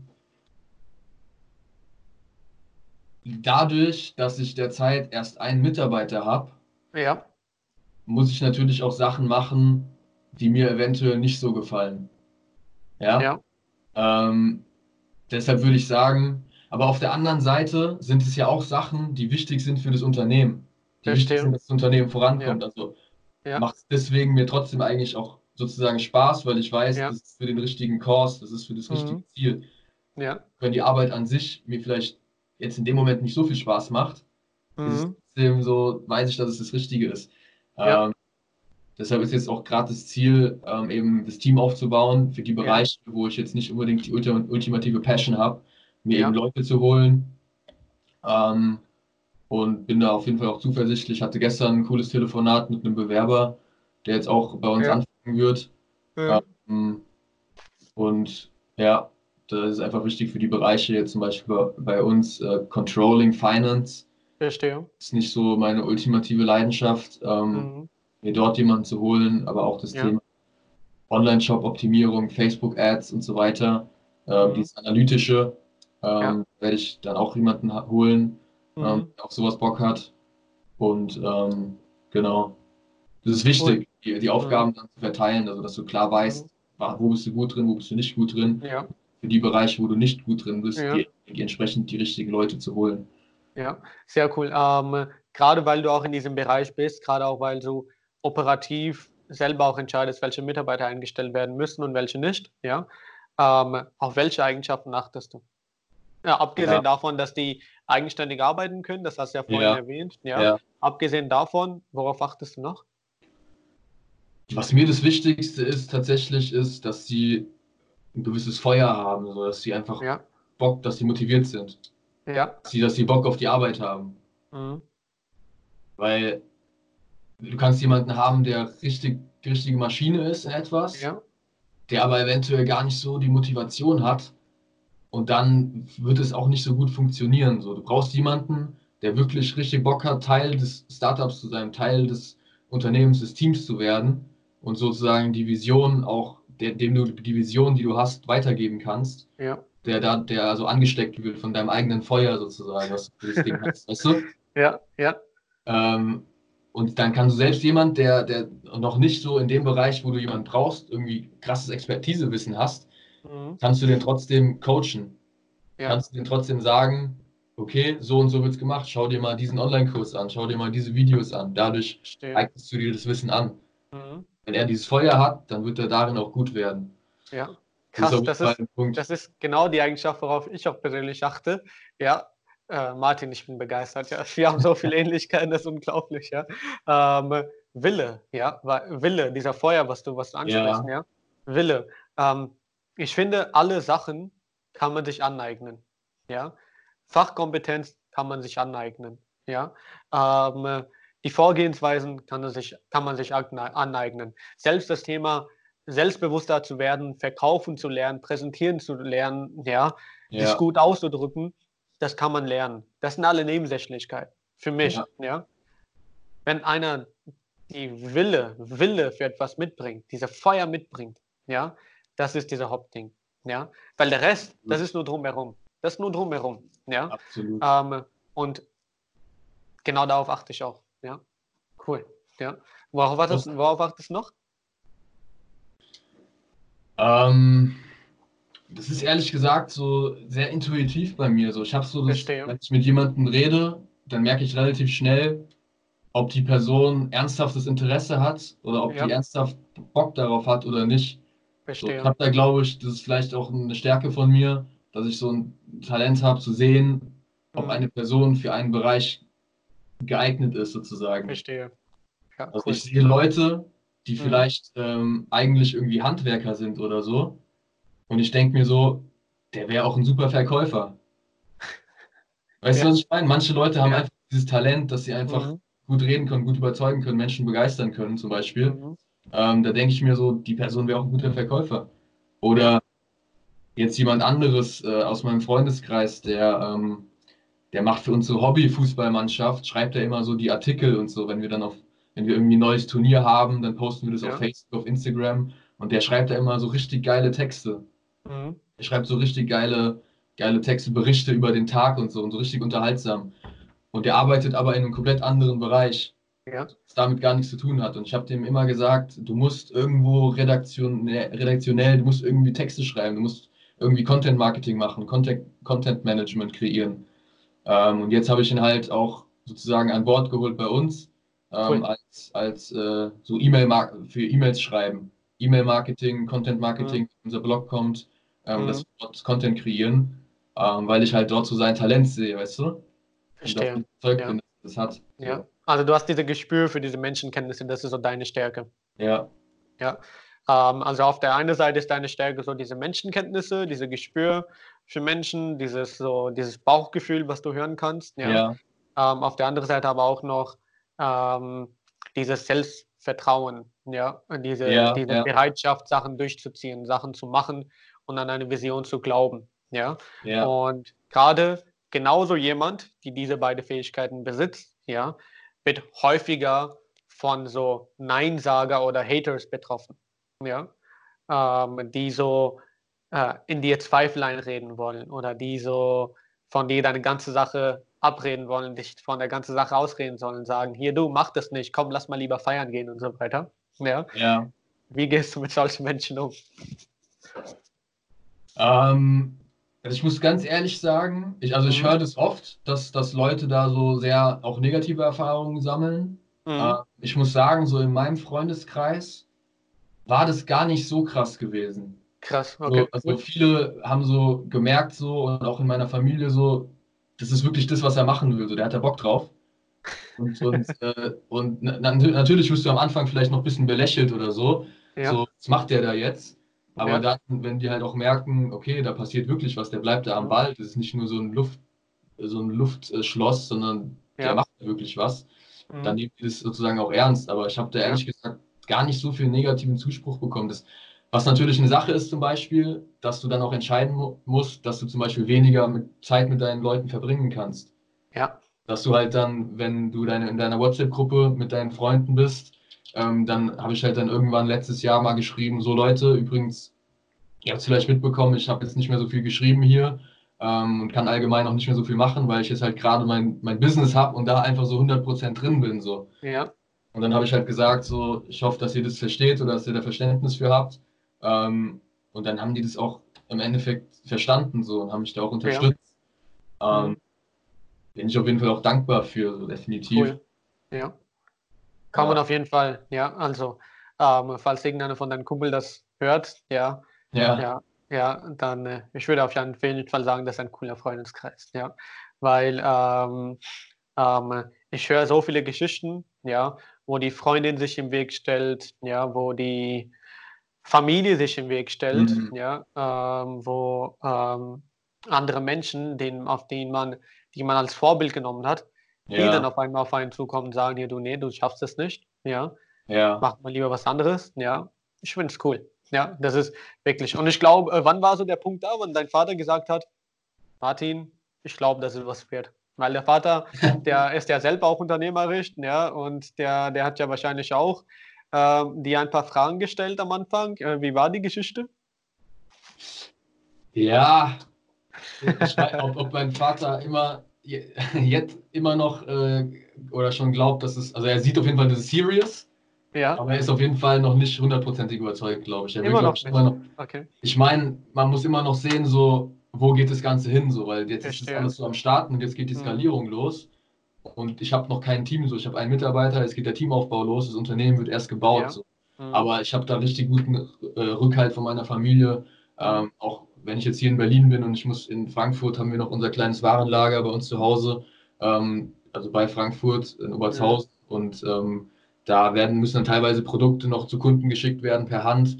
Da schreibe ich dann kurz meinem Bruder und der geht dann zur Post und schickt es dann ab. So, weißt du, das ist diese Ja. Unterstützung, die halt dann auch wichtig ist. Oder ein anderes Beispiel, ähm, wir hatten letztens unser Produkt, die Rasiermesser. Mhm. Dort ist die Sache, die Rasiermesser kommen aus China und Ja. die Etuis, die Rasiermesser-Etuis, die kommen aus Bangladesch. Okay, Es muss beides noch zusammengesetzt werden in Deutschland derzeit Ja. noch. Da ist die Logistik noch nicht optimiert so. Und das Okay. bedeutet, da muss man sich dann hinsetzen und zu Hause dann, so haben wir es gemacht, dann wirklich abends dann mit der Familie sozusagen vom Fernseher, Ja. haben wir Ja. dann da alle diese, diese Rasiermesser zusammengesteckt. So. Ja, so hunderte von Rasiermessern, damit die halt auf Lager kommen. So. Und das wäre ohne, ohne die äh, hätte ich das niemals hinbekommen. So, ja. Schön, ja. Dann auf jeden Fall auch, ja, coole Ja. Sache. Cool, ja, sehr cool. Ja, also ich glaube, für dich sind die gerade echt gute Voraussetzungen dafür ge- gegeben, ja, ähm, äh, dass du das auch durchziehen kannst. Hast du eine Freundin eigentlich? Nee, derzeit nicht. Nee, ja, ich glaube, das ist auch gut so. Ja, das ist auch gut so, weil dann hast du Ja, viel mehr Fokus, ähm, um die Sachen durchzuziehen. Äh, das Wort Fokus, ja, was hältst du von Fokus? ist eins der wichtigsten Wörter im Unternehmertum, meiner Meinung nach. Also Mhm. du brauchst Fokus. Du musst, gerade wenn du merkst, du wirst langsam erfolgreich und es- Ja. Leute um dich herum kriegen das auch mit, auch in Mhm. dieser Unternehmertum-Bubble, ähm, dann gibt es dann immer diese shiny Objects, ähm, wo dann halt da eine Opportunity ist, da eine Opportunity ist, dann kannst du noch das machen. Aber wenn du das machen würdest, dann hast du das Problem, dass dein Fokus sich aufteilt. Okay, Davor hattest du 100% Fokus auf dein Unternehmen, jetzt machst du Mhm. auf einmal noch Coaching, jetzt machst du noch das und das, dann hast du nur noch 30%, 30%, 40% oder so mhm. und dann wird dein Unternehmen drunter leiden. Ja. Du musst deinen Fokus finden. Das bezieht sich dann auch noch, wenn du es kleiner runtergranulierst in deinem Unternehmen, Verkaufskanäle zum Beispiel. Du Ja. könntest jetzt von Anfang an auf Amazon, auf, im Online-Shop, ähm, Einzelhandel, könntest du alles machen, Mhm. aber das ist auch wieder kein Fokus. Dann hast du viel mehr Aufwand. Du brauchst mehr Mitarbeiter, du hast höhere Kosten. Lieber erstmal einen Verkaufskanal richtig gut machen und dann langsam zum nächsten gehen. Das Sehr ist cool. auch wichtig. Ähm, du, du sprichst das Wort Fokus an. Ähm, ähm, ich will jetzt eine so ein bisschen kritische Frage stellen, aber dabei will ich nicht probieren, dich zu nahe zu treten, sondern einfach nur aus Interesse. Ja. Ähm, Fokus bedeutet ja zum Beispiel, für vielen bedeutet Fokus so, eine einzige Sache zu machen. Ja. Für dich bedeutet jetzt Fokus dein Startup. Ja. Ähm, dein Ding. So. Ja, Ähm, wenn man das aber so, die einzelnen Aufgaben sich anschaut, da bist du trotzdem unter Anführungsstrichen sehr unfokussiert auf sehr, sehr viele verschiedene Sachen.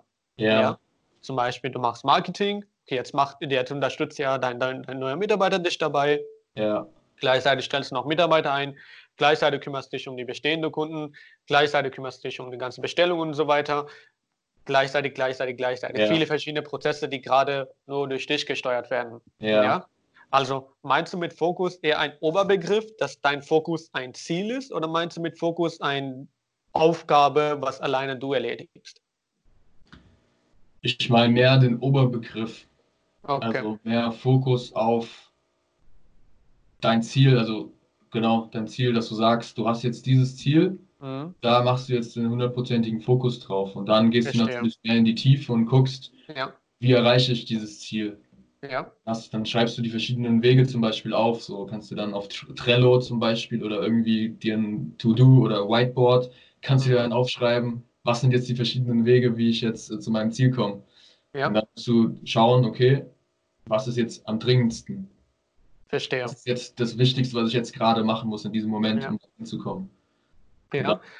Ja. Und gerade in so einem Online-Bereich ist ja so, Ziele zu setzen, manchmal so, wie soll ich sagen, ähm, die, können, die Ziele können manchmal krass daneben liegen. Ja? Entweder ist es zu klein gesteckt oder zu groß gesteckt, weil ähm, wenn ich jetzt ähm, viele würden nicht mit, dem Denkwe mit der Denkweise gerade so Shaving Accessories starten, Ja, dass sie in dem ersten ähm, Jahr 100.000 Euro an Umsatz generieren würden. ja, Ja. Viele würden nicht, also viele hätten sich vielleicht als Ziel vielleicht 50.000 oder vielleicht 10.000 gesteckt. Ja. ja. Ähm, Ziele, wie setzt du dir Ziele? Ähm, ähm, und Ja. wie planst du die genau? Ähm, also ich hatte, bei mir war es so, dass ich wirklich von Anfang an diese Vision hatte Ja. von diesem Unternehmen, was wirklich eine bekannte Marke ist im Bereich Rasuraccessoires, Bartaccessoires, was Mhm. diese hochwertige Ausstrahlung hat, aber trotzdem affordable, also trotzdem bezahlbar. Ja. Ähm, und was einfach ein cooles Produkt ist mit einer coolen Produktpräsentation, so dieses Apple-Ding. Also ich hatte meine Vision schon vor Augen, wie das Unternehmen sein soll. Verstehe. Ähm, und dann habe ich halt mir überlegt und ich habe halt übertriebenes Vertrauen drauf gehabt, dass es funktionieren wird. Verstehe. Kann auch in die Hose gehen so. Also ich habe es nicht Ja. nach Lean Startup gemacht. Ich habe direkt Ja. erste Bestellung 1000 Stück bestellt. So, also ich Okay. habe direkt Ja. sozusagen alles rein, weil ich halt das Vertrauen hatte, dass es gut funktioniert. Ähm, aber grundsätzlich macht es auf jeden Fall Sinn, sich die Ziele messbar zu, zu, zu setzen. Also, dass du sagst, du hast das Ziel 100.000 Euro Umsatz. Das habe ich auch so definiert. Mhm. Und meiner Meinung nach sollte man sich lieber größere Ziele setzen als zu kleine Ziele. Logisch. Also lieber größere Ziele, weil dann, selbst wenn du es nicht erreichst, bist du trotzdem weiter, als du eventuell wärst, wenn du dir, wenn du das Ziel erreicht hättest, ist aber sehr klein, du dir den Krass, kleines ja. Ziel gesteckt Ja. hättest. Ja. Optimistisch. Genau, also positiv denken auf jeden Fall, optimistisch denken. Sehr cool, ja. Ähm, schön. Äh, Martin, wir haben so ähnliche Denkweise. Wenn du in Frankfurt kommst, wir müssen auf jeden Fall einen Kaffee trinken. Ja, Sehr gerne. Sehr Ja. gerne. müssen wir uns unbedingt mal machen. ähm, was ist, warte mal, deine Lieblingsbeschäftigung? Das haben wir ja schon, das ist ja momentan dein Startup. Ähm, ähm, was ist der beste Ratschlag, den du jemals bekommen hast? Der beste Ratschlag, den ich jemals bekommen habe. Ähm, Das ist eine gute Frage. Ähm, da, muss ich, da muss ich ja kurz drüber nachdenken. Lass dir Zeit, wir haben Zeit. Ja. Also ein, ein so Sammelsurium an Ratschlägen oder so, so gewisse äh, Werte oder, oder, oder, sag ich mal, Fokussierungen, die ich jetzt so in den letzten Jahren so über verschiedene Podcasts, über verschiedene YouTube-Videos, über verschiedene Personen, das war jetzt kein einzelner Ratschlag, sondern mhm. das sind einfach so Sachen, die ich mitbekommen habe und die ich mir auch als Werte für das Unternehmen gesetzt habe, ist zum Beispiel ähm, Customer Obsession. Okay. Also, dass du wirklich, der Kunde ist König, der Kunde ist, der muss, der Kunde muss zufriedengestellt werden. Ja. So, selbst wenn du eine Ein-Sterne-Bewertung auf Amazon bekommst, solltest du alles dafür tun, um diese Ein-Sterne-Bewertung in fünf Sterne zu verwandeln. Das heißt, du gehst dann auf den Kunden ein, du schreibst ihm, sagst dann, okay, was hat dir nicht gefallen, ähm, bietest ihm noch einen 100% Rabattcode an, womit er sich das Produkt nochmal umsonst bestellen kann. Und mhm. die meisten Kunden, die meisten Leute sind sowas nicht gewöhnt, weil von ja. den meisten Unternehmen erfährst du eher schlechten äh, Kundenservice. Und ja. wenn du dann daraus hervorstrahlst, sozusagen, indem du das Gegenteil anbietest, indem du richtig geilen Kundenservice machst, dann ja. geben die Leute das wieder positiv zurück. Cool. Das ist so das, sozusagen das Gesetz der Reziprozität. Ist äh, auch so ein Begriff, dass sozusagen du etwas positiv einfach reingibst oder Mehrwert mhm. lieferst, dann wird es positiv auf dich zurückkommen, indem die Leute dann unterbewusst psychologisch das Gefühl haben, dass sie dir auch was zurückgeben. Ohne dass ja. du eigentlich was dafür zurückforderst, du gibst einfach und ja. trotzdem werden die Leute dann auch positiv dir gegenüber gestimmt sein und dir auch dann was Positives geben. Cool. Ja, also so, das ist ein, ein, äh, ein Ratschlag sozusagen. Ähm, dann diese, die Fokussierung, absolut, ja. ist auch ein Riesenthema, diese, die Fokussierung, dass man sich nicht ablenken lässt, dass man wirklich am, bei einer Sache bleibt und das erstmal richtig perfektioniert und richtig auf die Straße bringt.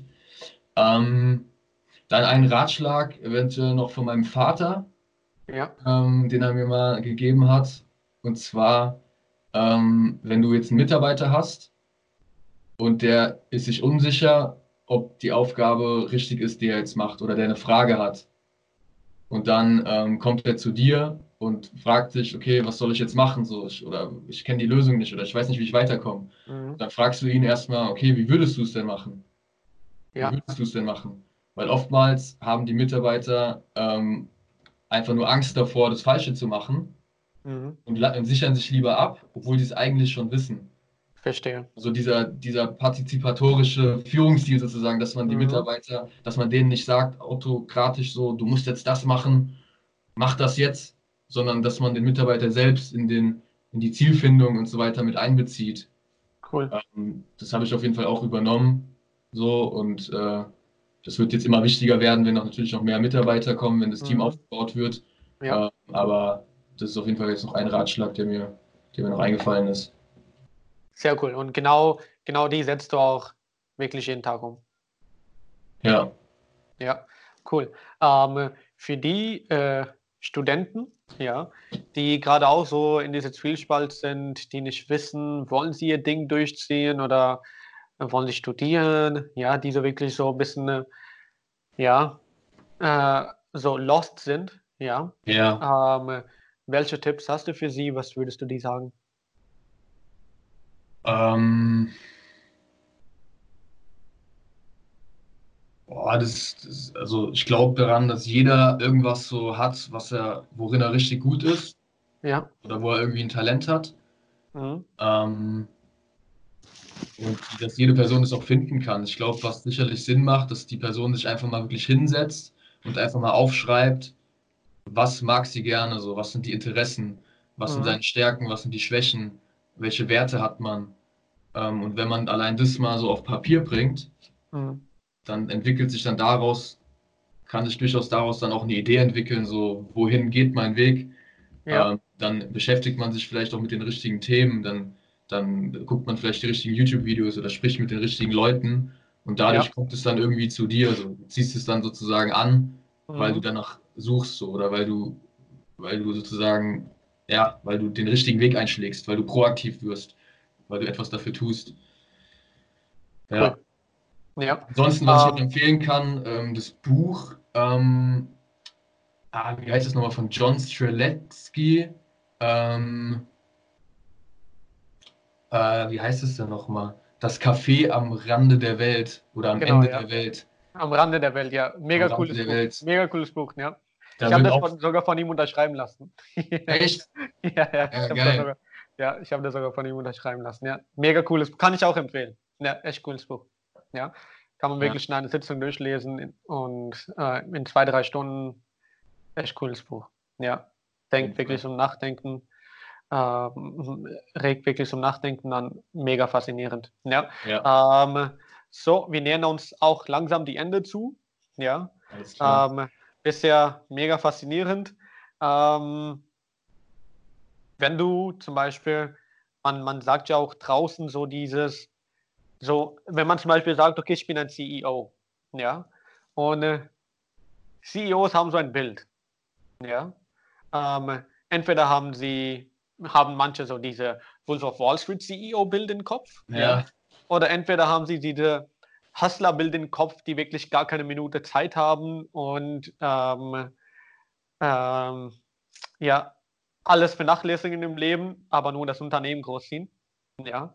ja, Ähm, wenn du zum Beispiel anderen erzählst, ja, ich bin CEO von meinem eigenen Unternehmen, von meinem Startup, ja, ähm, ja.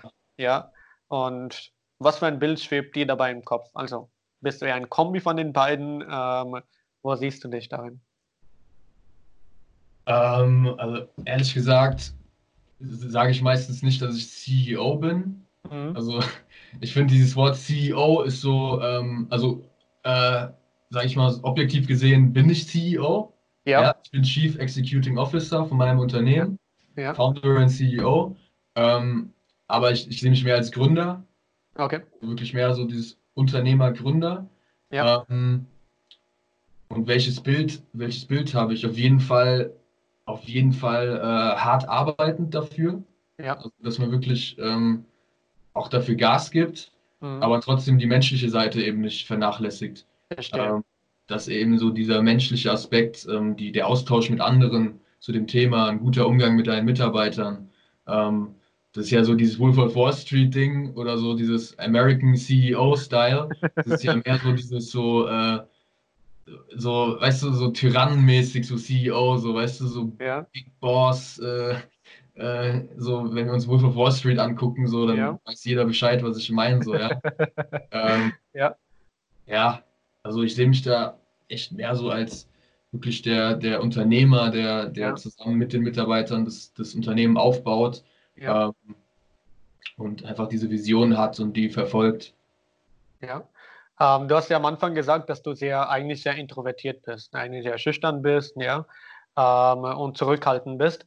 Ähm, wie baut man so eine Selbstbewusstsein, selbstbewusstes Auftreten, so ein Selbstbewusstsein dann auf, dass man auch tatsächlich dann äh, äh, mit Menschen Klartext reden kann? Ja, Hm. wie hast du das für dich aufgebaut? Ja, also ich war früher auf jeden Fall äh, sehr schüchtern, introvertiert. Ähm, es hat sich jetzt auf jeden Fall, sag ich mal, äh, gemäßigt. Ich höre es raus, ja, ich höre es raus. Ich glaube, was wichtig ist, dass du einfach Erfolge im, im Leben feierst, sozusagen. Mhm. Also sei es jetzt, du machst ein gutes Abitur und hast dafür gekämpft, so hast dafür gelernt, erreichst ein gutes Ja. Abitur, so. Dann stärkt es dein Selbstbewusstsein, weil du hast das dafür getan, du hast es erreicht, du hast dein Ziel erreicht. Dann im, in der Uni, ähm, du machst, das, weißt du, alles, was wo du dir Ziele setzt im Leben und die erreichst, das ist, glaube ich, so, damit kannst du, glaube ich, so dein Selbstbewusstsein stärken, auf jeden Fall. Ähm, und ansonsten halt so dieses, sich so seine eigene Passion finden, seine eigene Vision entwickeln und die verfolgen Ja. und das authentisch kommunizieren. Das merken andere Leute, dass es Mhm. authentisch ist. Und ähm, dadurch wirst du dann auch, sage ich mal, selbstbewusster, weil du halt auch positives Feedback bekommst. Mhm. Ähm, ja, und eben auch, sage ich mal, aus seiner Komfortzone herausgehen, sich neuen Challenge Challenges äh, geben. So. Also ich habe jetzt auch vorgenommen für dieses Jahr, dass ich, äh, sage ich mal, mehr noch irgendwie äh, rede zum Beispiel. Dass ich vielleicht mal irgendwo eine Rede halte oder so, Speeches, Ja. Speeches mit- auf so Meetups gehe und dort irgendwie mehr connecte. Ähm, genau. Okay, also ähm, einfach gesagt, genau das zu machen, wovon man Schiss hat. Ja, ja, Ja. genau. Ja. Auf jeden Fall. Ähm, ja. Ähm, letzte Frage an dich, Martin. Ja. Was ist dein Lieblingszitat? Ähm, da fällt mir jetzt spontan ganz einfaches Zitat ein. Ja. Drei, Buch drei Wörter. Ja. Just do it. ja. Von, äh, ich weiß nicht, vielleicht hast du das Buch Shoe Dog.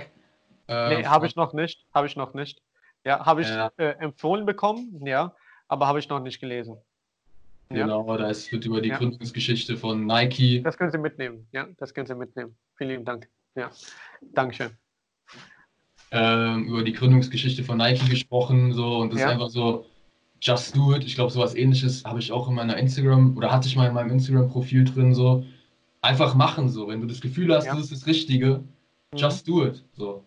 Du lebst, du lebst nur einmal, ja. Ja, Am Ende re regrettest du, also am Ende, ähm, äh, was ist das deutsche Wort? Ähm, bereust du es. bereust du, genau, danke. Genau, ja. am Ende bereust du dann, wenn du etwas nicht gemacht hast. So, weißt du, du Mhm. lebst nur einmal und ähm, just do it. Und ein anderes Zitat ist noch, ähm, das ist glaube ich von, von, äh, ähm, ah, von so einem Philosophen oder so ein, so ein spiritueller Kollege. Wie heißt der nochmal?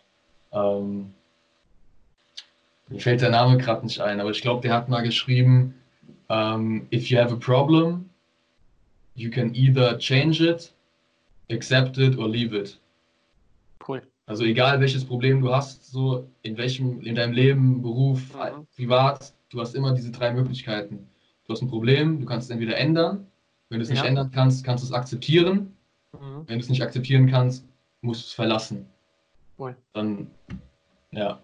Äh, Martin, wenn ich dir eine Frage stellen könnte, stell dir vor, du wärst jetzt an meine Stelle ja, und du würdest Ja. dir selber eine Frage stellen. Ja? Okay. Was für eine Frage hätte ich dir stellen sollen, die ich aber vergessen habe zu stellen? Hm. Das ist eine gute Frage. Ähm, was du auf jeden was du fragen könntest, wäre, ähm, was würdest du, oder hast du das, ich bin mir gerade nicht sicher, ob du das vorhin schon gefragt hast, äh, was würdest du Gründern, was würdest du jungen Gründern, die gerade am Anfang stehen, empfehlen zu tun? So, was, was wäre was wär eine wichtige Sache, was die auf jeden Fall machen sollten? Cool. Ja, Ja, ähm, dann erzähl, was wäre deine Antwort drauf? such dir gleichgesinnte Leute. Cool. Weil wir haben davor drüber gesprochen, Freundeskreis, Familie und so. Mhm. Die können dich unterstützen oder halt auch nicht unterstützen im, im Ja. schlimmsten Fall, aber die werden wahrscheinlich nicht verstehen, was du machst. Mhm. Weil du bist der Profi, Experte in deinem Gebiet, was du jetzt gerade machst und was du verfolgst, was du mit Leidenschaft verfolgst. Und die meisten anderen checken das nicht so aus deinem Freundeskreis. Du kannst darüber reden so, aber Ja. die werden es am Ende nicht wirklich verstehen, die können da keinen Input geben. Also musst du dir Leute suchen, die auf dem gleichen Weg sind wie du oder Ja. die eventuell schon ein bisschen weiter sind als du, von denen du Ja. lernen kannst. Stichwort Mastermind-Gruppe. Cool. Dass du dir eine kleine Mastermind-Gruppe baust von irgendwie vier, fünf Leuten, wo ihr in einer WhatsApp-Gruppe seid, wo ihr euch persönlich trefft, wo ihr euch immer einmal die Woche im Skype trefft und dort redet und euch über verschiedene Themen austauscht. Ja. Praktisch diesen Austausch hast über, über dein Business, über deinen Alltag als, als Unternehmer. Das ist Mhm. einfach wichtig. Weil Ja, man voneinander lernt, voneinander profitiert. Und das ist echt eines der krassesten Boosts auch, die bei mir selbst äh, jetzt im letzten Jahr passiert sind. Hundertprozentig. Bin ich komplett der Meinung. Ähm, eine ergänzende Frage dazu: Sollen das Menschen sein, die genau in deiner Nische arbeiten oder sollen das Menschen sein, die ähm, auch vielleicht was anderes machen, aber da ein Unternehmen aufbauen? Ja, es muss nicht unbedingt die gleiche Nische sein. Ja, Also ich glaube, es ist schon sinnvoll, wenn du ein paar Leute dabei hast, die in der gleichen Nische sind. ja, Aber es kann auch auf jeden Fall sehr wertvoll sein, wenn du Leute hast, die aus einem anderen Bereich kommen, weil die halt dann auch aus dem Bereich wiederum Input geben. Und du mhm. kannst aus deinem Bereich denen Input geben, so dann ergänzt man sich ja, sozusagen. mhm. Ähm, das kann definitiv hilfreich sein. Ist jetzt in unserem Fall äh, gerade nicht so. Also der Mastermind, die ich gegründet habe, ähm, sind wir derzeit zu fünft. Ähm, ja, doch zu fünft. Und äh, die machen alle sozusagen auch, äh, haben über Amazon gestartet, haben jetzt eigenen Online-Shop aufgebaut, bauen jetzt eine richtige Brand. Ähm, aber das kann definitiv auch hilfreich sein, wenn du andere Leute mit dabei hast. aus anderen Bereichen. Cool. Ja. Ähm, wen kennst du aus deinem Mastermind, den du sagst, dass, äh, den, ich, den ich auch interviewen soll? Boah, okay. Da fallen mir direkt zwei Leute ein. Also eigentlich alle so, weil die Jungs, ja. sind, die Jungs sind alle top. Ja. Ähm, aber zwei Leute fallen mir da spontan ein. Einmal der Julian. Ja. Der Julian Rabe. Der mhm. ähm, hat ein Startup, der hat das Startup OneMate gegründet. Okay. Ähm, die machen jetzt gerade einen Rucksack, der komplett aus recycelten Plastikflaschen hergestellt wird. Mhm. Ähm, also da ist dieser Umweltaspekt mit drin und für jedes Produkt, was sie verkaufen, pflanzen sie einen Baum. Okay, so, cool. Das ist auf jeden Fall eine coole Aktion von denen. Ja. Ähm, und der ist auch super faszinierender Unternehmer, ein junger, junger Kerl noch, ähm, smarter Junge und ähm, PPC, äh, richtig gut im PPC auch, auf Amazon Werbe, Werbung schalten und so weiter. Ja. Ähm, hat jetzt auch ein cooles Team aufgebaut und so, also den kann ich auf jeden Fall empfehlen. Ansonsten noch der Simon, ja. Simon Gillmeister, der ist ja. ähm, Künstler selbst tatsächlich. Also der hat vor ein paar Jahren sein Talent für die Kunst, äh, für das Malen gefunden.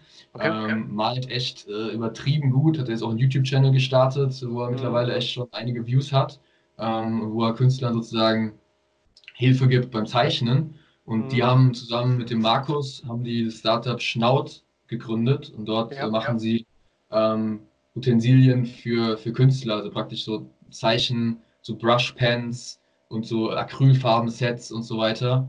Ähm, und die bringen jetzt auch Videokurse raus, ergänzende Visi Videokurse, wie man halt malt, wie man zeichnet. Mhm. Und äh, die machen es auch richtig gut und er ist auch äh, inspirierende Persönlichkeit auf jeden Fall. Also äh, kann ich dir definitiv auch empfehlen. Ein Interview mit ihm. Okay, okay, ja. Dann äh, machen wir folgendes. Ja, äh, ich, äh, du leitest mir einfach die, du fragst ihn einfach, ob ich die interviewen kann. Ja, ja. wenn ja, wenn die sagen ja, wäre cool, dann kannst du mir die Kontaktdaten weiterleiten. Dann machen wir da was. Ja, ja warum gern. nicht? Ja, gern. sehr cool. Dann machen wir den Outro. Ähm, ich hoffe, ihr habt was aus dem Gespräch mit Martin mitnehmen können. Ähm, ich hoffe, es hat euch inspiriert, euch motiviert und euch vorangebracht. Von meiner Seite aus war es heute das. Wir sehen uns in der nächsten Folge. Ja, Dankeschön, Martin, dass du dir die Zeit genommen hast. Sehr ja. gerne. Ähm, wir quatschen auch nach dem Interview kurz. Ähm, Leute, wir bleiben im Kontakt. Bis dann, bis nächste Folge. Macht's gut. Ciao. Macht's gut. Ciao, ciao.